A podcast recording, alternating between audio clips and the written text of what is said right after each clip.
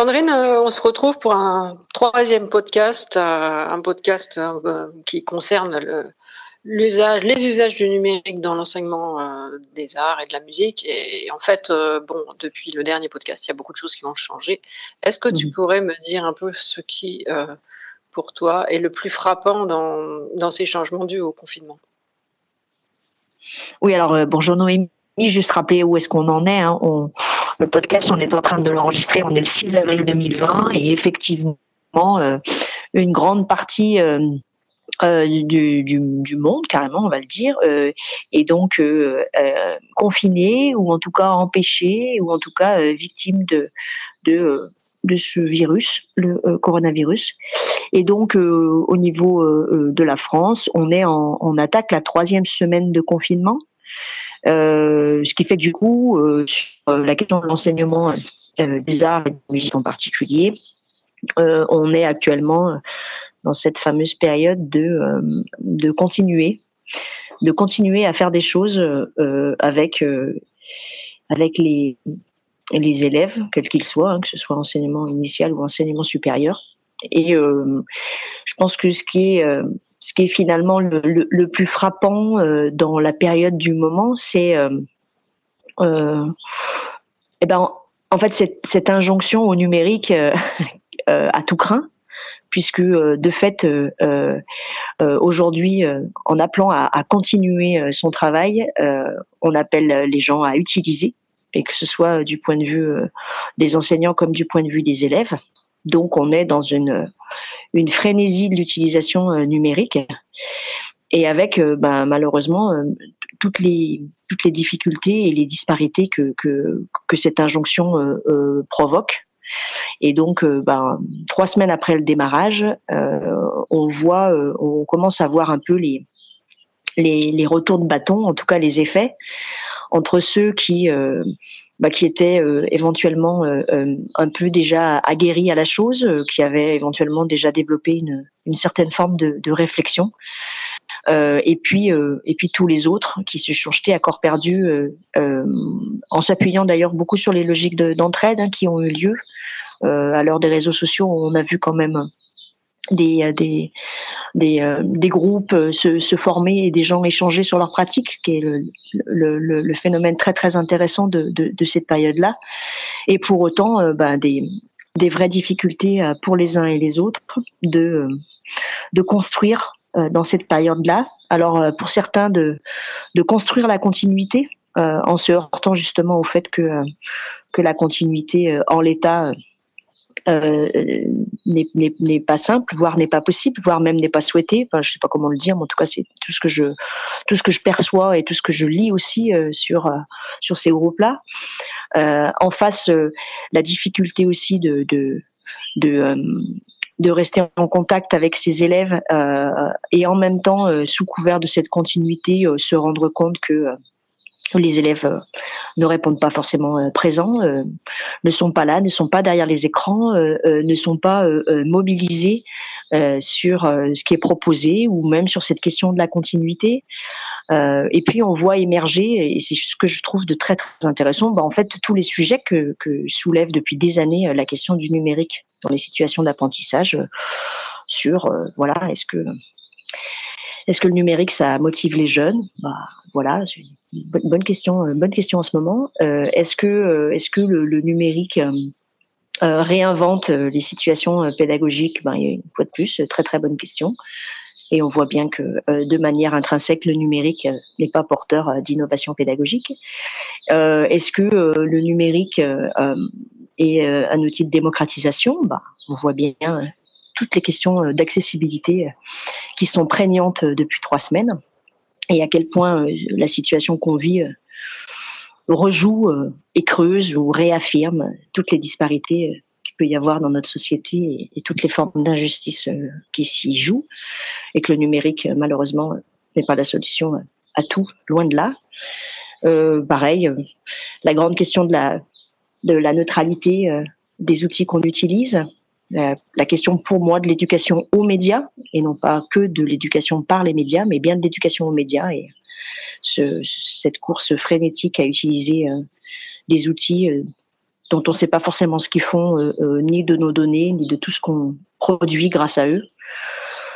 voilà, enfin voilà les premiers éléments là qui me viennent suite à ta question qui sont euh, d'accord.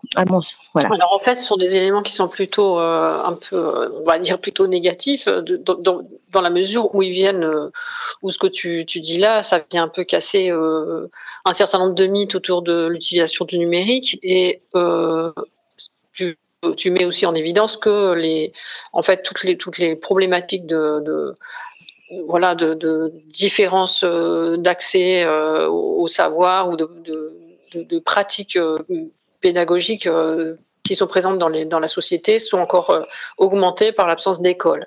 Donc, mhm. alors, bien sûr, il y a Bernard Lahire aujourd'hui, j'ai vu qu'il y avait un article qui était publié dans le Nouvel Obs à, ce propos pour montrer que l'école, même malgré tous ses ratés, est un endroit qui, qui a une, certaine vertu de, dans les corrections à minima des inégalités sociales et sa, sa disparition va euh, évidemment confier aux familles euh, euh, et donc à la sphère privée un certain nombre de, de, de éducatifs.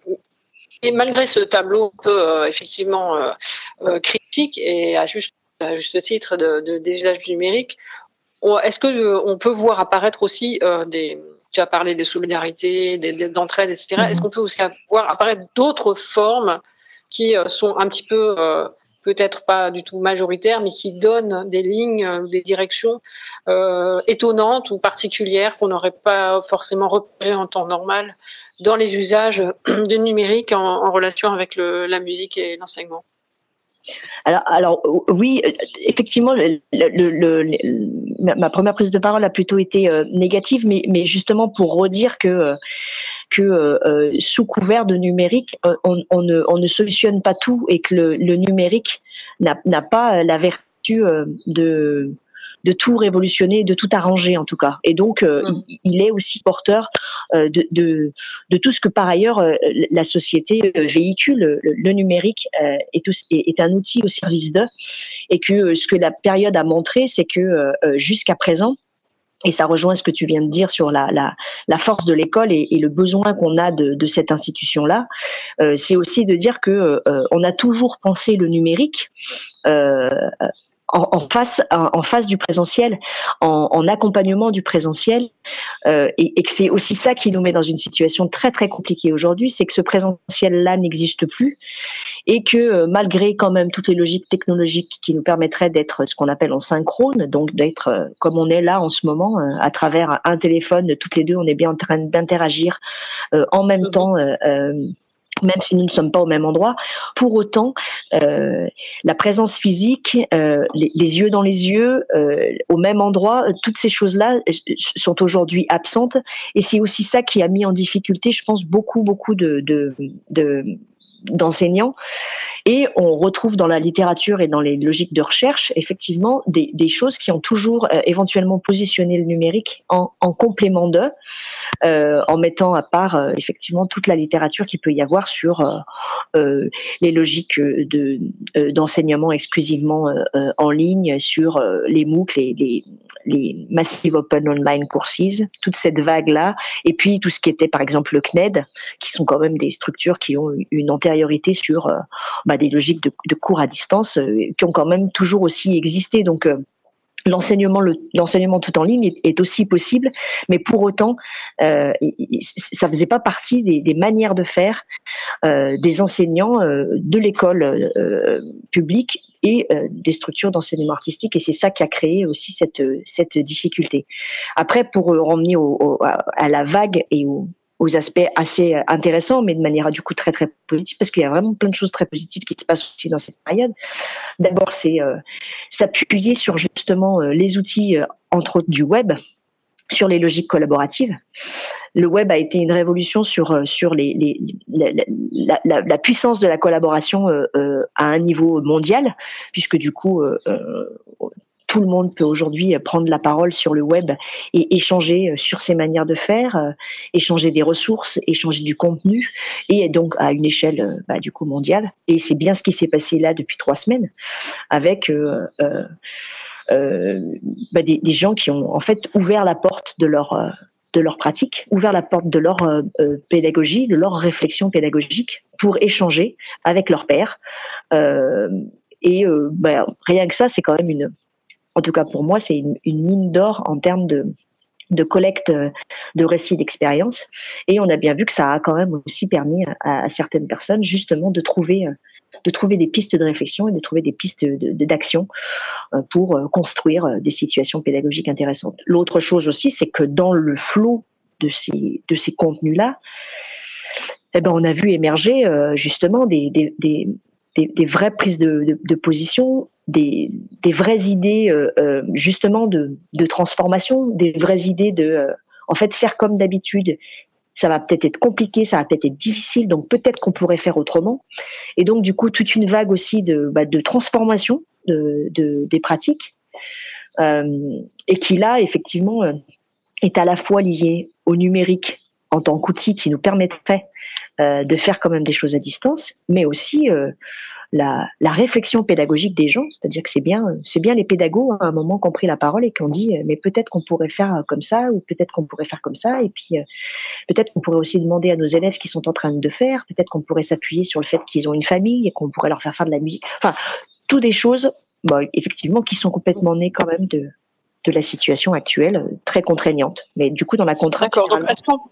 Est-ce qu'on pourrait dire, par exemple, que euh, l'enseignement à distance euh, c'est ce qui, c'est à minima ce que demande la, la continuité pédagogique, euh, mhm. mais c'est pas pour autant un enseignement numérique. C'est-à-dire qu'en fait, l'enseignement à distance que permet le numérique serait pas, euh, ferait pas le tour en fait de ce que c'est que l'enseignement numérique. Alors, c'est-à-dire, euh, précise ce que tu ce que tu demandes. Alors, ce que je veux dire, c'est que euh, le numérique n'est pas qu'un outil pour rassembler des personnes qui mhm. sont euh, qui sont éloignés. Et donc euh, permettrait en fait euh, de faire autre chose que de, de, de rendre possible un enseignement qui ne l'est pas en situation d'épidémie ou de, pandémie. Oui, oui, tout à fait.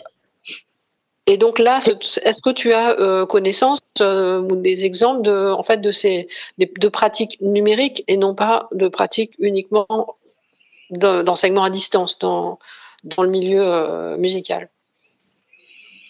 Alors, je, ne suis pas sûre de comprendre la, question que tu me poses, mais si je, si je tire le fil de ce que j'ai compris, euh, effectivement, ce qu'on qu'on a vu, euh, ce qu'on a vu émerger, c'est deux choses. C'est déjà sous couvert de numérique, des gens qui réinventent les activités qu'ils demandent à leurs élèves. C'est-à-dire que euh, mhm. parce que la technique le permet, eh ben on, peut quand même continuer à, échanger avec nos élèves, mais pour autant c'est pas toujours en leur demandant de faire quelque chose de numérique. J'essaie de m'expliquer.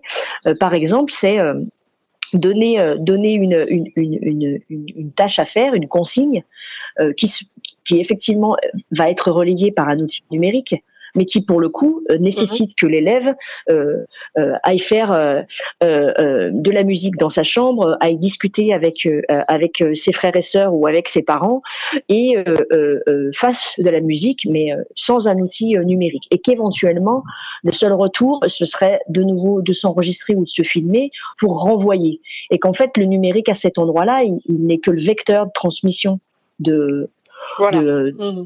d'un résultat, d'une tâche à accomplir. Et c'est là où je trouve qu'il y a eu des choses, enfin il y a des choses très très intéressantes qui émergent, c'est que euh, les, les, enseignants réinventent les mises en activité de leurs élèves.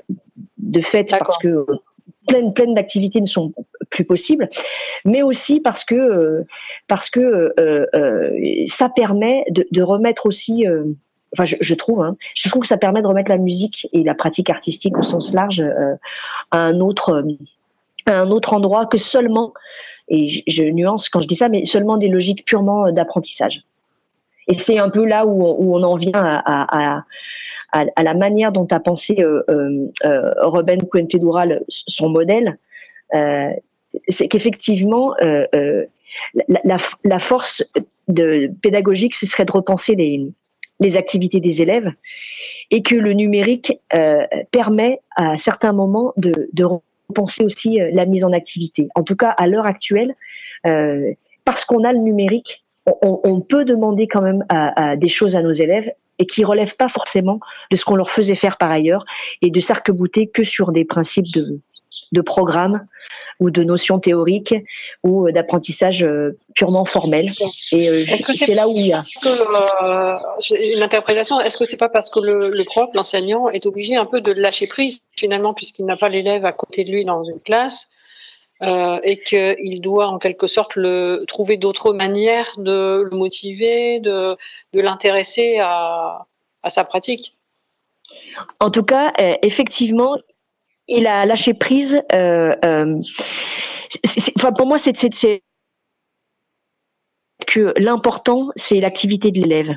Et que j'ai l'impression que là, il y a une vague de euh, prise de conscience que pour pour qu'à un moment les, les, élèves fassent des choses, il faut qu'ils en, il faut qu'ils en aient envie et il faut que du coup l'activité les intéresse.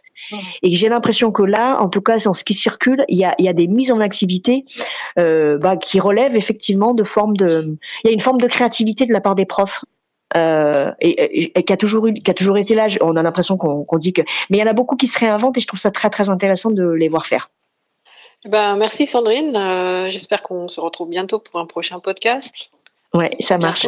À très bientôt. Porte-toi bien.